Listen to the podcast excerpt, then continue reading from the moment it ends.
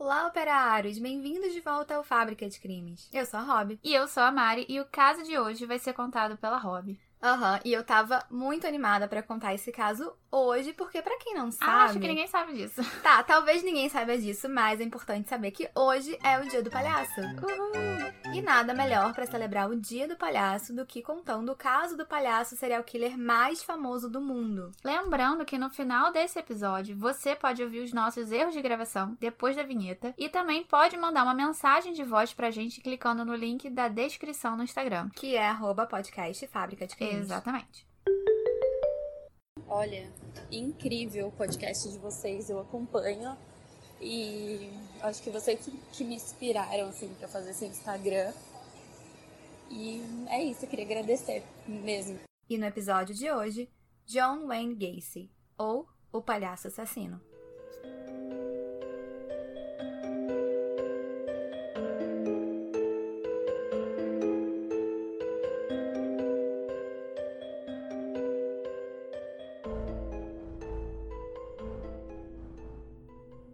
John Wayne Gacy nasceu em 17 de março de 1942, em Chicago, e tinha duas irmãs. O pai do John era um mecânico de carros e era alcoólatra, e por isso a relação deles era bem ruim e ele acabou ficando muito mais próximo da mãe, que era dona de casa, e das irmãs dele. Durante a infância, o John foi agredido várias vezes pelo pai, que sempre comparava ele com as irmãs e falava que ele era idiota e afeminado. Por causa disso, o John criou um trauma horrível e até a vida adulta ele nunca se sentiu bom o suficiente para o pai dele.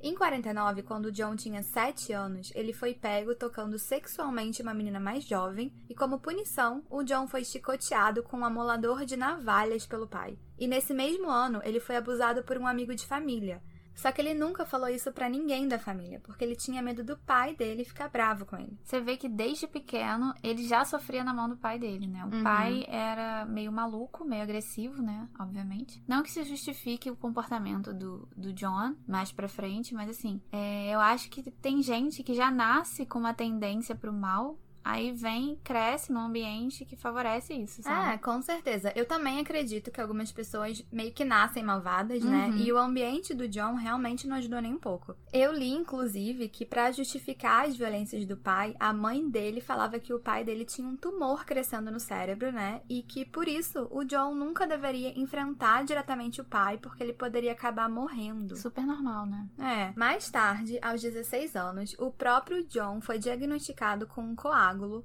e aos 17 anos foi diagnosticado com um problema cardíaco e, portanto, ele foi proibido de praticar esportes no colégio. Por conta disso, ele ganhou muito peso e era constantemente vítima de bullying. O quadro médico do John era bem ruim, e entre os 14 e 18 anos ele foi internado várias vezes porque ele desmaiava muito. Em 1960, quando John tinha 18 anos, ele se envolveu com política e virou assistente de um candidato do Partido Democrata. Depois, ele mesmo se candidatou pelo partido e o pai dele comprou um carro para ele. Só que já deu para perceber como o pai dele era, né? Ah. Então, ele usava o carro para monitorar o John. Se ele não fizesse o que o pai mandava, ele confiscava as chaves e não deixava ele usar o carro. É porque ele deve ter visto que o John estava crescendo na uhum. vida, enfim e quis estabelecer uma espécie de controle, né? É. Até porque o John já não era mais uma criança, ele foi esperto porque o carro acabou sendo um objeto de chantagem. É, exatamente. O controle excessivo do pai deixava o John muito nervoso. E em uma dessas ocasiões que eles brigaram, ele fez uma cópia das chaves do carro e acabou fugindo de casa. Ele dirigiu até Las Vegas e conseguiu um emprego como atendente num necrotério. E ele ficou trabalhando lá por três meses. Como assim? Pois é. E durante esse tempo, ele trabalhava durante o dia e de noite ele dormia numa cama que ficava atrás da sala de embalsamento do necrotério. Ok. e pelo que se sabe, ele chegou a cometer necrofilia com cadáveres de Ai, dois não. adolescentes e essa foi muito provavelmente, né, a uhum. primeira experiência homossexual dele. Mas na cabeça do John, isso não tinha problema, porque ele entendia que os cadáveres eram coisas mortas que não diriam nada a ninguém, entre aspas. Nossa senhora, a necrofilia assusta porque para as pessoas que não têm esse distúrbio, né, digamos assim, pensar em ter relação com um cadáver é extremamente nojento e anormal, né? É, porque é anormal sentir atração sexual por uma pessoa que tá morta. Aham, uhum, mas deixa eu falar uma coisa. No Brasil, isso nem pode ser considerado estupro porque a pessoa não tá viva. Então eu vi que se o cadáver não sofrer dano, é, mutilação, nada disso, seria um crime chamado profanação de sepultura. Se a pessoa que pratica necrofilia, por um acaso, mutilar o, o cadáver, o corpo, aí seria um crime chamado vilipêndio de cadáver, entendeu? Tá, enfim, enriquecendo o nosso podcast. Né? Mas vamos lá. Depois do terceiro mês, ele ligou para a mãe para perguntar se o pai dele aceitaria ele de volta em casa e ela disse que sim. Por isso, ele voltou para Chicago e em 63 foi aceito numa universidade onde ele estudou business. Dava para ver que o John era muito competente no que ele fazia, porque ele começou estagiando numa empresa de sapatos, depois virou vendedor, depois gerente e acabou como vice-presidente da filial de Springfield. É, isso a gente não pode negar, né? Uhum. Bem capacitado pro trabalho. E em 64, ele conheceu Marilyn Mayes, que era uma colega de trabalho dele na empresa de sapatos, e eles acabaram noivando e casando. Só que durante o namoro deles, o John teve uma segunda experiência homossexual. Depois do casamento com a Marilyn, o sogro dele comprou três restaurantes do KFC e o John se mudou para Waterloo e ficou administrando todos os restaurantes. Nessa época, ele fez muito dinheiro, recebendo o equivalente a 450 mil reais por ano. Meu Deus, é muita grana. Deixa eu ver aqui, mais ou menos. Dá 37,500 por mês. É bastante, bastante é. Você vê que o próprio sogro colocou ele nos restaurantes. Não, então assim, ele devia passar muita confiança de alguma maneira. É, a fachada dele era bem boa mesmo. Paralelamente, a Marilyn, ela teve dois filhos, né? Um menino chamado Michael e uma menina chamada Christine. E por conta de toda a trajetória do John, uma coisa interessante aconteceu. Ele finalmente ganhou a tão sonhada aprovação do pai. Em 66, os pais do John foram visitar ele e o pai pediu desculpas por todos os abusos físicos e psicológicos que ele tinha sofrido durante a infância. E ainda completou dizendo que: Son, I was wrong about you. Olha, eu não sei o que, que deve ter tocado o coração do pai dele, se de fato eles se entenderam, né, de verdade. Mas é muito difícil de engolir é, o fato dele maltratar a vida inteira o filho. Aí, do nada, ele chega, ah, meu filho foi mal, desculpa, né? Enfim, fala sério. É, mas o pai dele não sabia de muita coisa que o John andava fazendo. Mari, dá uma olhadinha aqui nessa foto e dê as suas opiniões sinceronas. Então, eu sabia que você ia me falar isso. Essa foto parece uma família feliz, né? O uhum. John, a mulher, o John do lado direito, a mulher do lado esquerdo, o John segurando o filho e a Marilyn segurando a filha Christine. É uma foto em preto e branco, eles parecem bem felizes. Tem um abajur meio macabro no meio, mas ok. E, enfim, eu não diria jamais que essa pessoa seria um assassino em série. É, só que aparentemente a vida de casado do John não era essa perfeição que todo mundo achava, né? Na verdade, eles praticavam troca de casais e até aí ok, né? Sem nenhum problema mas o John também se envolvia com prostituição, pornografia e drogas. É, olha, depois desse podcast eu nunca mais acredito em nada que eu vejo. O lema que a gente fala aqui, né? Não confie em ninguém, só em dogs, permanece mais forte do que nunca. Com certeza. E como sempre, tem mais.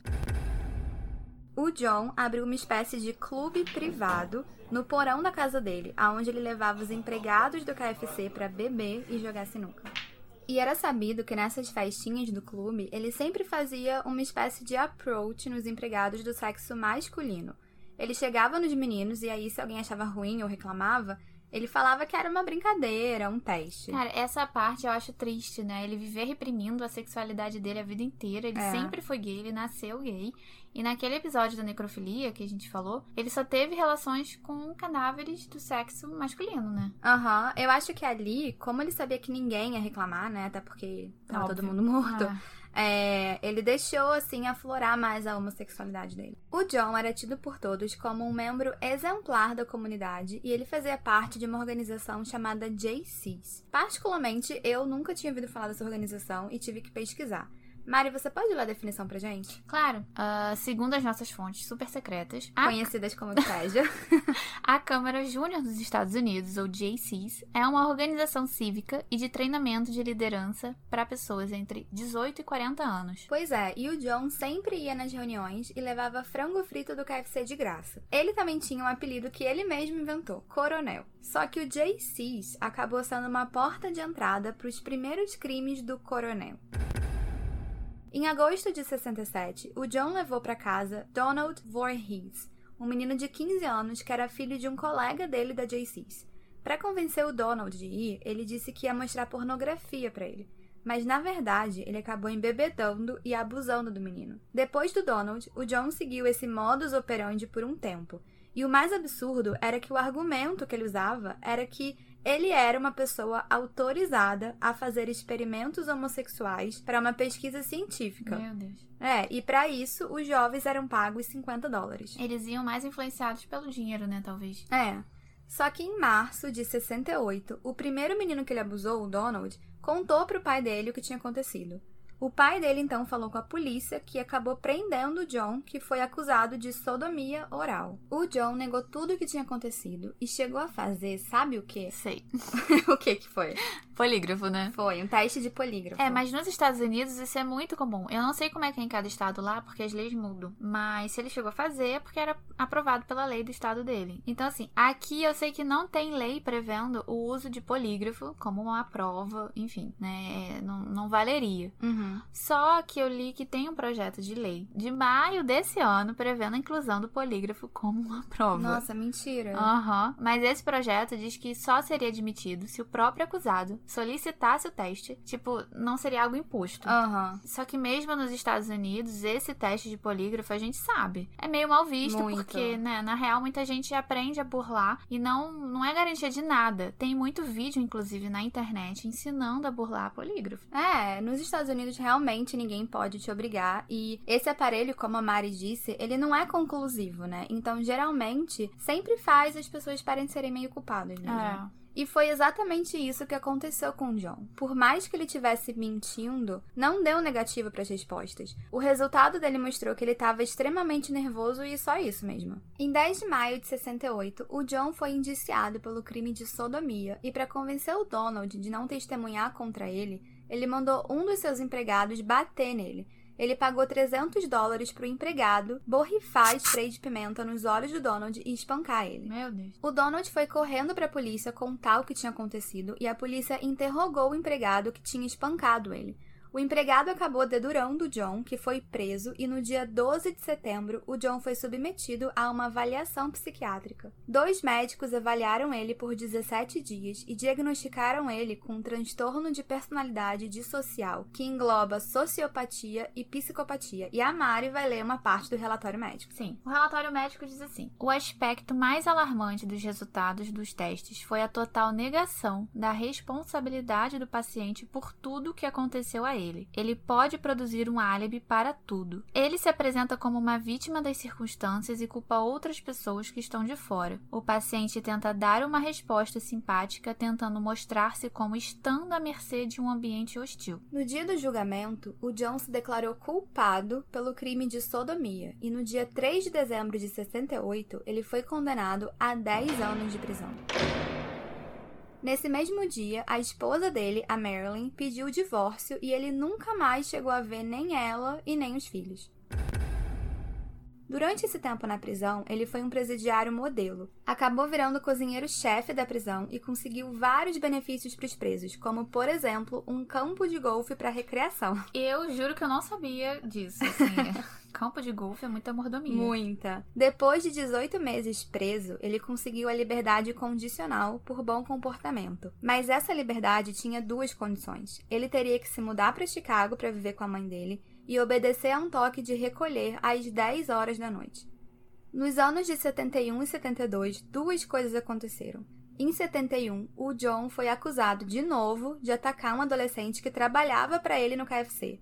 E em 72 de molestar e matar um menino. O primeiro caso foi arquivado porque o adolescente nunca apareceu para prestar depoimento, e o segundo foi visto como apenas um acidente. Nesse mesmo ano, ele se casou pela segunda vez, mas o casamento só durou quatro anos porque o John não tinha interesse sexual na esposa. Você vê que nesses dois casos que você falou, ele teve sorte de não dar em nada, né? E como eu falei antes, esse lado da vida dele, eu acho que nunca foi bem resolvido, a homossexualidade dele. Ele tinha essa necessidade de ser aceito e ele escondia a orientação sexual desde pequenininho. É. Depois de trabalhar no KFC, o John abriu uma empreiteira chamada PDM Contractors, que executava serviços de pintura, decoração e manutenção. Em dezembro de 78, o John fez mais uma vítima, Robert Peast, de 15 anos. O Robert, nessa época, trabalhava numa farmácia, mas o John ofereceu um emprego para ele na empreiteira. A mãe do Robert costumava buscar ele na farmácia todo dia depois do trabalho. Mas o dia 11 de dezembro foi um dia especial porque era o aniversário do Robert. Só que naquele dia ele pediu para ela esperar um pouco mais porque depois do trabalho ele ia conversar com o John sobre a oferta de trabalho na empreiteira. Mas o Robert nunca mais voltou.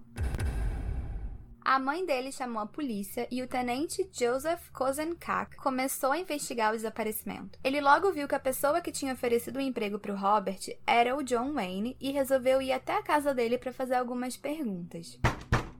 O John atendeu a porta e disse que aquele não era um bom momento porque tinha acontecido uma morte na família e só poderia ir até a delegacia mais tarde para prestar depoimento. O tenente Joseph resolveu então investigar o passado do John para ver se ele tinha alguma ficha criminal e ficou chocado com o que ele viu.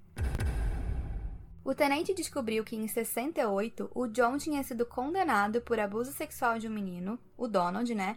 E aquelas queixas contra ele em 71 e 72. Com isso, ele suspeitou bastante do John, mas ao mesmo tempo tinham outras evidências que apontavam para o extremo oposto. Nessa altura, o John era uma pessoa de muito prestígio na cidade. Além de JCs, como a gente já sabe, né? Ele também era membro do Conselho Católico, capitão comandante da Defesa Civil de Chicago, eleito o homem do ano e tesoureiro do Partido Democrata. Não, como assim, né? A máscara social dele era perfeita, era forte, né? Uhum. Em muitos casos, na verdade. Tipo, o Ted Bundy também. É. E além disso tudo, ele também era conhecido por se fantasiar de palhaço pogo e entreter crianças em festas beneficentes e hospitais. Pogo era o nome do palhaço. Era o nome do palhaço. O tenente Joseph achou tudo muito contraditório e conseguiu um mandado de busca para a casa do John. Na busca, ele encontrou uma série de evidências consideradas suspeitas. Foram 20 evidências no total, e Mário, você pode ler pra gente a lista de evidências? Claro. Ó, anéis gravados com algumas iniciais, sete filmes eróticos suecos. Suecos. É, por quê, né? vários comprimidos do sedativo Valium e nitrato de amido, fotos coloridas de farmácias, livros sobre homossexualidade, um par de algemas com chaves, uma tábua com dois buracos de cada lado de uso desconhecido, uma pistola, emblemas da polícia, um pênis de borracha preta, seringas hipodérmicas, roupas muito pequenas para serem dele, né, do Gacy, um recibo de filme fotográfico da farmácia Nisson, que depois se descobrira ter pertencido a Robert Pist, enfim. Uma corda de nylon, duas licenças de motorista, não no nome do Gacy, mas em nome de outras pessoas, um anel com a inscrição Main West High School, maconha e papéis para enrolar baseados, um canivete, uma mancha no tapete e, por último, um livro de endereços. A polícia também confiscou três automóveis do John e encontrou fios de cabelo em um dos automóveis que, depois de examinados, revelaram que eram fios de cabelo do Robert. É interessante falar que durante as buscas na casa do John, os policiais sentiram um cheiro muito forte vindo da parte de baixo da casa. Mas, fora isso e as evidências, eles não tinham nada mais concreto que podia acusar o John de nada. Por enquanto, ele era apenas um suspeito. Mas, com o tempo, novas pistas bem importantes começaram a aparecer. Em março de 1978, Jeffrey Ringo, de 27 anos, pegou uma carona em um carro preto. Segundo Jeffrey, o motorista era grande e muito simpático, Mas no meio do caminho, o homem agarrou ele e colocou um pano com clorofórmio no seu rosto. Rapidamente, o Jeffrey perdeu os sentidos e tudo o que ele lembrou depois era aleatoriamente de acordar em algumas, alguns momentos e logo desmaiar de novo. Eu só queria dizer que esse paninho com clorofórmio é muito, muito típico de filme. Todo mundo já viu essa cena Sim, alguma vez? com certeza. O cinema, a novela. O clorofórmio, de fato, pode fazer um adulto desmaiar. Eu não sabia disso. Achei que fosse meio, assim, conto da carochinha, sabe? Mas de Uhum. fato é bizarro. Pode é. sim. É, e ele só acordou no dia seguinte, embaixo de uma estátua do Lincoln Park, em Chicago. Ele foi correndo até a casa da namorada e, quando se olhou no espelho, percebeu que na pele dele tinham várias lacerações, queimaduras e hematomas. Ele foi internado no hospital durante seis dias e sofreu estragos permanentes no fígado. A polícia chegou logo e interrogou ele sobre o que tinha acontecido. O Jeffrey só se lembrava de algumas partes: um carro preto da marca Oldsmobile, um homem gordo que foi levado para casa de alguém e que nessa casa ele foi atacado sexualmente e espancado com um chicote. Só que apenas com essas informações a polícia não conseguiu andar muito com a investigação. E o Jeffrey ficou indignado com a morosidade da polícia e resolveu investigar por conta própria.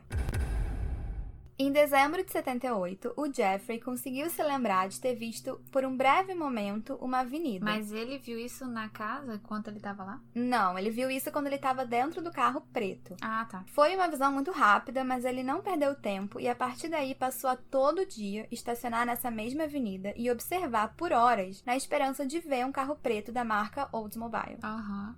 Um dia ele conseguiu ver o carro e seguiu até a casa do motorista, onde ele descobriu que o nome do motorista era John Wayne Gacy. O Jeffrey entrou com uma queixa-crime contra o John e nessa mesma época, os exames forenses daquelas 20 evidências ficaram prontos. E um dos anéis encontrados pertencia a John Sim, um menino que tinha desaparecido em 77. E também descobriram que o recibo de filme da farmácia era de um colega do Robert Pist, outra das vítimas, né? Que entregou para ele no dia que ele tinha desaparecido.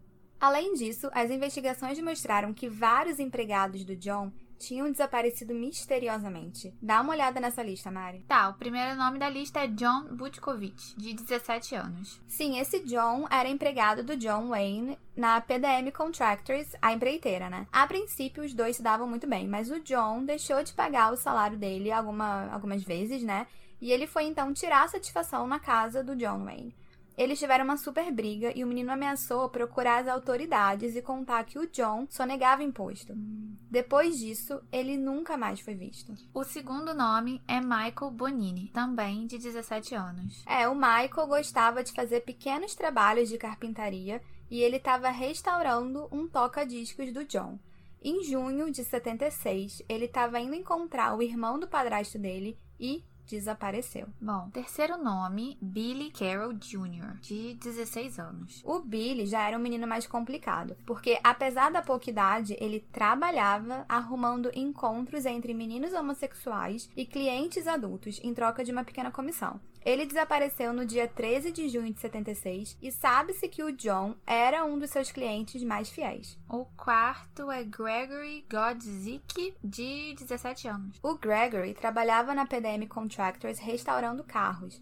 No dia 12 de dezembro de 76, ele deixou a namorada em casa e pegou a estrada para voltar para casa dele, mas ele nunca mais voltou. E por último, Robert Gilroy, de 18 anos. O pai do Robert era sargento da polícia de Chicago e no dia 15 de setembro de 77, ele tinha marcado uma saída com um amigo, mas ele nunca chegou aí. O pai dele começou as buscas pelo filho, mas nunca conseguiu encontrar ele. Depois disso tudo, a polícia foi investigar a casa do John mais uma vez e pressionaram ele até que ele acabou confessando que tinha matado uma pessoa em legítima defesa. Ele chegou até a fazer um mapa para os investigadores do local específico que ele tinha enterrado o corpo, que era na garagem da casa. Só que antes deles começarem a cavar, o legista da investigação identificou o cheiro ruim vindo da parte de baixo da casa. Então ele pediu que cavassem ali naquela área. Numa primeira escavação, a polícia encontrou de cara três corpos em decomposição. Depois disso, o chão da casa foi completamente removido e ali encontraram vários corpos em covas rasas que o John tinha coberto com cal para evitar a decomposição. Mas se não me engano, foram mais de 25, né? Corpos. Foram 27. 27? Uhum. Nossa.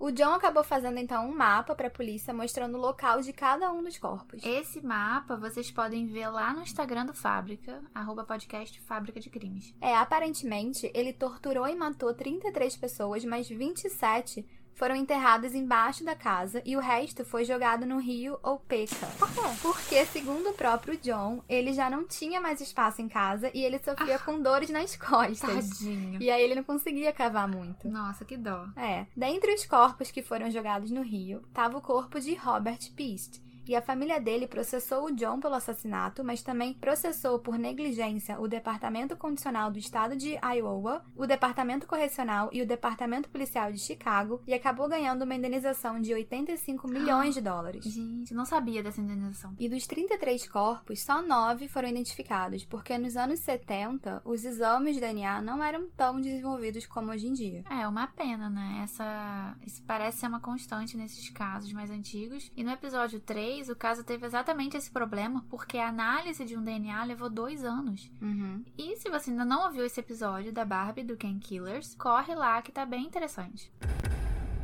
Como a maioria dos serial killers, o John também tinha o seu próprio modus operandi. Geralmente, ele mostrava um par de algemas e convencia a vítima a usar. Com a vítima algemada e incapaz de se libertar, ele falava algumas frases de efeito como: The trick is you need to have the key. Aí ele sexualmente atacava as vítimas e torturava elas. Depois ele estrangulava elas com uma corda apertada e enquanto ele fazia isso, ele lia passagens da Bíblia. Meu Deus. E, alguma das vezes, ele chegava a torturar as vítimas vestido de palhaço. Momentos antes de estrangular as vítimas, ele colocava uma meia ou uma cueca na boca das vítimas para poder abafar os gritos. E um detalhe que eu achei muito interessante é que o John alegou que ele, John Wayne, não cometia os crimes. Quem fazia isso era a outra personalidade dele, chamada Jack Hanson. Aí é fácil, né? Ele tinha personalidade dupla, tripla, múltipla, sei lá. É, bom, o John falou que na verdade existiam quatro Johns: o empreiteiro, o palhaço, o político e o assassino. E o Jack Hanson, no caso, era o John assassino. Só de pensar que no nosso dia a dia a gente pode estar lidando com alguém assim, né? Já me assusta. Uhum. Lidando com uma das personalidades de alguém que tem esses problemas, cruz credo. É, eu acho que a chance, né, de alguém já ter lidado com um psicopata sem saber que a pessoa era um psicopata é Uhum. muito grande. A vida inteira, assim. Uhum. Durante o depoimento, quando perguntavam algum detalhe específico do crime, ele respondia. You gotta ask Jack about it, not me. Segundo ele, as memórias dos assassinos não eram dele, então ele só conseguia se lembrar de alguns momentos breves. E foi comprovado se ele de fato tinha essas personalidades múltiplas, porque eu fico pensando se não era só uma historinha pra fugir de uma condenação mais grave. É, mais ou menos. O John, ele passou por 13 psiquiatras que testemunharam ao longo do julgamento. E Mari, eu te apresento então, já que você perguntou, a terceira lista do caso. Ai, meu Deus, muita lista. Uhum. O primeiro nome da lista é Dr. Thomas Elísio. O Dr. Thomas aplicou alguns testes psicológicos no John. Em um desses testes, ele tinha que desenhar um corpo humano e o John simplesmente se negou a desenhar do pescoço para baixo. Ele insistiu que não ia desenhar e isso mostra, segundo o médico, que ele via o corpo humano como sendo algo que ele queria manter distância. O segundo nome é Dr. Robert Traceman. O Dr. Robert foi o que ele melhor teve interação. Com ele, o John desenhou um corpo humano completo. Mas o que chamou a atenção foi que ele fez a mão esquerda cheia de detalhes e a mão direita desproporcionalmente pequena e usando uma luva. Durante o testemunho, o Dr. Robert explicou que o lado direito representava o lado masculino do John e o lado esquerdo representava o lado feminino. E esse desequilíbrio mostrava que o John tinha problemas com a própria sexualidade. O Dr. Robert depois pediu para ele desenhar uma figura feminina e o John fez um desenho de uma figura com aparência masculina e braços de jogador de futebol, usando um cinto com duas voltas e com a ponta caindo sobre a área genital, que significa que ele tinha uma forte ansiedade sexual. Por fim, o Dr. Robert pediu para ele desenhar o que ele quisesse e ele desenhou a própria casa. Mas a casa dele era de tijolos e ele desenhou cada tijolinho minuciosamente. Isso mostrou que ele tinha muita compulsão e era perfeccionista. Próximo, Dr. Lawrence Friedman. O Dr. Lawrence diagnosticou o John como um pseudoneurótico esquizofrênico paranoico. Meu Deus. De acordo com as nossas fontes secretas, o quadro clínico dessa doença inclui ilusões relativamente estáveis, muitas vezes paranoicas, geralmente acompanhadas de alucinações, particularmente da variedade auditiva, né, ouvir vozes, e perturbações das percepções. Esses sintomas podem ter um efeito enorme sobre o funcionamento e pode impactar negativamente a qualidade de vida de uma pessoa. O próximo se chamava Dr. Richard Rapport. O Dr. Richard descreveu o John como portador de uma personalidade fronteiriça, então tudo que ele dizia tinha dois lados. O próximo, Dr. Eugene Gueron. O Dr. Eugene diagnosticou o John como sociopata. Pelo que eu li, os sociopatas são socialmente irresponsáveis, apresentam desrespeito pelos outros, falsidade e manipulação para obter ganhos e vantagens pessoais. E o último, Dr. Robert Riffman. O Dr. Robert Riffman disse que o John era narcisista e um mentiroso patológico. Pois é, estranho ter tanto diagnóstico diferente, né? É, em resumo, os psiquiatras que examinaram o John concluíram que ele era sim uma pessoa inconsistente e contraditória mas ninguém de fato diagnosticou ele como portador de múltiplas personalidades. Por isso, ele foi considerado plenamente capaz e o caso foi levado para o julgamento. No dia 6 de fevereiro de 1980, teve início o julgamento do John. A defesa continuava batendo na tecla de que ele era mentalmente incapaz, mas a acusação levou 60 testemunhas e vários psiquiatras deixando claro que o John tinha plena consciência do certo e do errado. Uma das testemunhas do julgamento foi o Jeffrey, aquele que tinha encontrado o John depois de ficar na estrada, esperando ele passar, né? Só que enquanto ele contava sobre o ataque, ele começou a vomitar sem parar e a chorar histericamente. O depoimento dele foi interrompido porque ele não tinha condições emocionais para falar o ocorrido sem ficar ainda mais traumatizado. Depois de duas horas de deliberação, o júri deu a sentença. John Wayne foi julgado culpado pelo assassinato de 33 pessoas e condenado à pena de morte por injeção letal no Centro Correcional de Menard, em Illinois. O John ficou preso no centro correcional por 14 anos enquanto esperava a pena de morte. E segundo relatos, ele tinha uma rotina bem minuciosa, eu diria que até maníaca. Todo dia, ele acordava às 7 da manhã, esfregava o chão da cela, que era um cubículo, olhava a correspondência e pintava. Ele fazia isso e registrava tudo num caderno. No total, ele recebeu mais de 400 visitantes e 27 mil cartas. Essas cartas eu nunca vou entender, porque é a mesma coisa que aconteceu no caso do Ted Bundy. Ele também recebeu várias cartas, inclusive de muitas mulheres, na verdade, a maioria de mulheres, é, dizendo serem admiradoras e dizendo que amavam ele. Como é que pode, né? É, eu não sei. Eu acho que os americanos eles têm essa obsessão, né, é... por serial killer. O caso dele ficou tão famoso que chegaram a instalar uma linha telefônica 0900 que tinha uma mensagem de voz gravada por ele. E as pessoas, elas pagavam um dólar e 99 centes o um minuto só pra ouvir ele para ouvir um serial killer. Uhum. Além disso, as telas que o John pintou ficaram famosas e ele fez mais de 20 mil dólares vendendo elas. Ele pintou vários autorretratos dele, mas ele também pintou retratos de outras pessoas, como Hitler, Jesus, Elvis, personagens da Disney e outros criminosos, como Al Capone e Charles Manson. Mas o tema que ele mais gostava de pintar era. Tá, tá, tá. Palhaço, né? Palhaços. Dá uma olhadinha. Gente. Isso a gente vai disponibilizar no Instagram, né? Sim. Olha, sabendo que são pinturas feitas, né, por um doido, por um serial killer, eu agora tô achando elas meio assustadoras, eu diria. Eu não tenho medo de palhaço, não tenho problema com palhaço, mas você já viu que tem essa, essa segunda? Não, a terceira. Tem os sete anões. Podia comprar para botar aqui no QG do fábrica. Oh, com certeza. 10 de maio de 1994 foi o último dia de vida do John Wayne Gacy. Do lado de fora da prisão estava um verdadeiro caos. Todas as emissoras de TV estavam lá noticiando as últimas horas do ex-palhaço Pogo, né?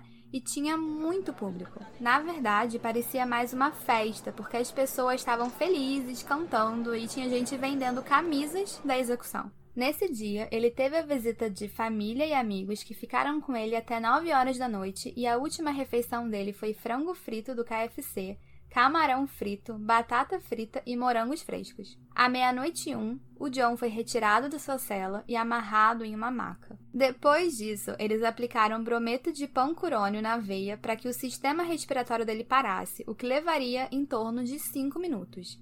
Mas o tubo do soro dele entupiu, menina. Acredita nisso? É porque gente ruim não morre fácil. É. entendeu? Então imagina só a cena. Os olhos dele se abriram e as pessoas tiveram que correr pra trocar o tubo dele, porque o processo, que deveria levar só 5 minutos, acabou levando 18. É, então ele ainda sofreu alguns minutos. É.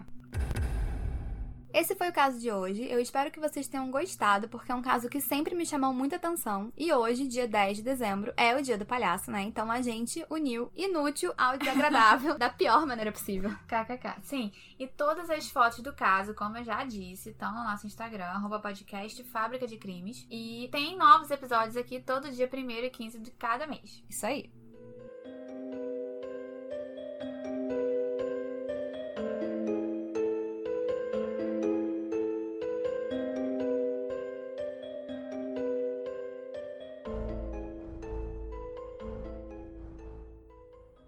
Que ele poderia acabar morrendo. No super saudável.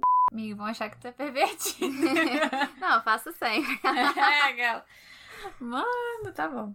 E levava frango frito do KFC de graça. Ai, eu odeio KFC. Eu Sério. também não gosto, não. Eu não gosto. Em 10 de maio de 68, o John foi. Ai, senhor. Esse Lincoln Park deu origem ao Linkin, Ao Linkin Park. Cruzes. Ah, essa música é É mais. aí que eu vou de- colocar. Cara, eu queria ela de toca pro meu celular. Se você encher o Maracanã, ela fala que acho que um. Ah, eu não lembro o número, mas assim, é um número muito expressivo. As pessoas vão ser psicopatas. Assim. Gente. É, uma, é probabilidade isso. É porque eu queria explicar, porque é um nome É da enorme. Wikipédia, é É. Tá, então é confiável. Depois disso, eles aplicaram brometo de pancurônio. Ó. Depois disso, Pancurônio?